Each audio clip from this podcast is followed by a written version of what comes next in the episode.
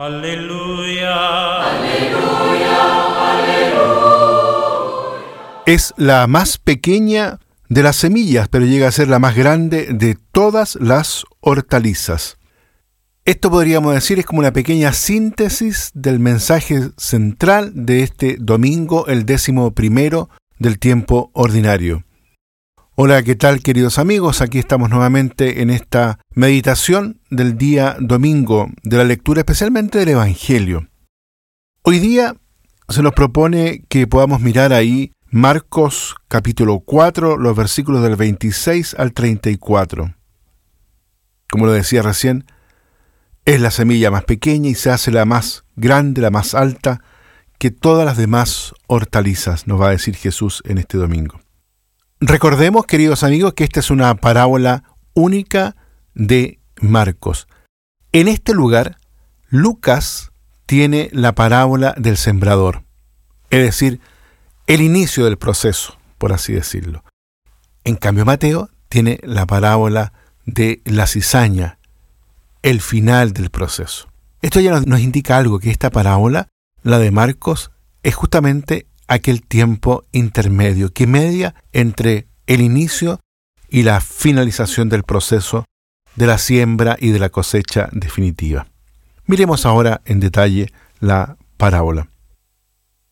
En la primera parábola, hoy día se nos presentan dos, la atención se centra en el dinamismo de la siembra, la semilla que se echa a la tierra, tanto si el agricultor duerme como si está despierto, brota y crece por sí misma el hombre siembra con la confianza de que su trabajo no será infecundo. Lo que sostiene al agricultor en su trabajo es precisamente la confianza en la fuerza de la semilla y en la bondad de la tierra. Esta parábola se refiere al misterio de la creación y de la redención, de la obra fecunda de Dios en la historia. Él es el Señor del reino. El hombre es su humilde colaborador que contempla y se alegra de la acción creadora divina y espera pacientemente sus frutos. La cosecha final nos hace pensar en la intervención conclusiva de Dios al final de los tiempos, cuando Él realizará plenamente su reinado. Ahora es el tiempo de la siembra y el Señor asegura su crecimiento. Todo cristiano, por tanto, sabe bien que debe hacer todo lo que esté en su alcance, pero que el resultado final depende de Dios. Esta convicción lo sostiene en el trabajo diario, especialmente en las situaciones y en los momentos difíciles. A este propósito, recuerdo una palabra de Ignacio Loyola.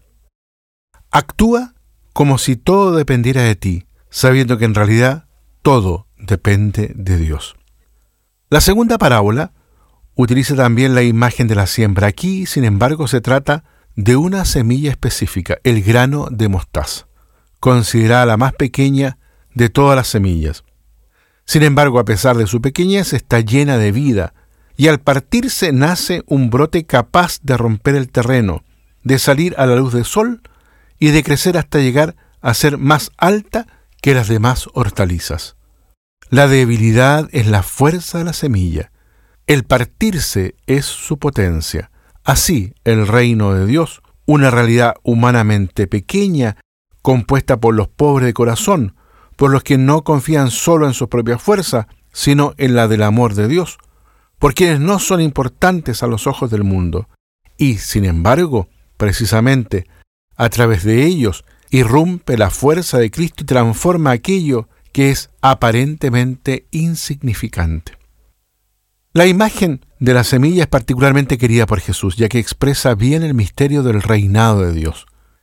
En ambas parábolas que hoy escuchamos, ese misterio representa un crecimiento y un contraste.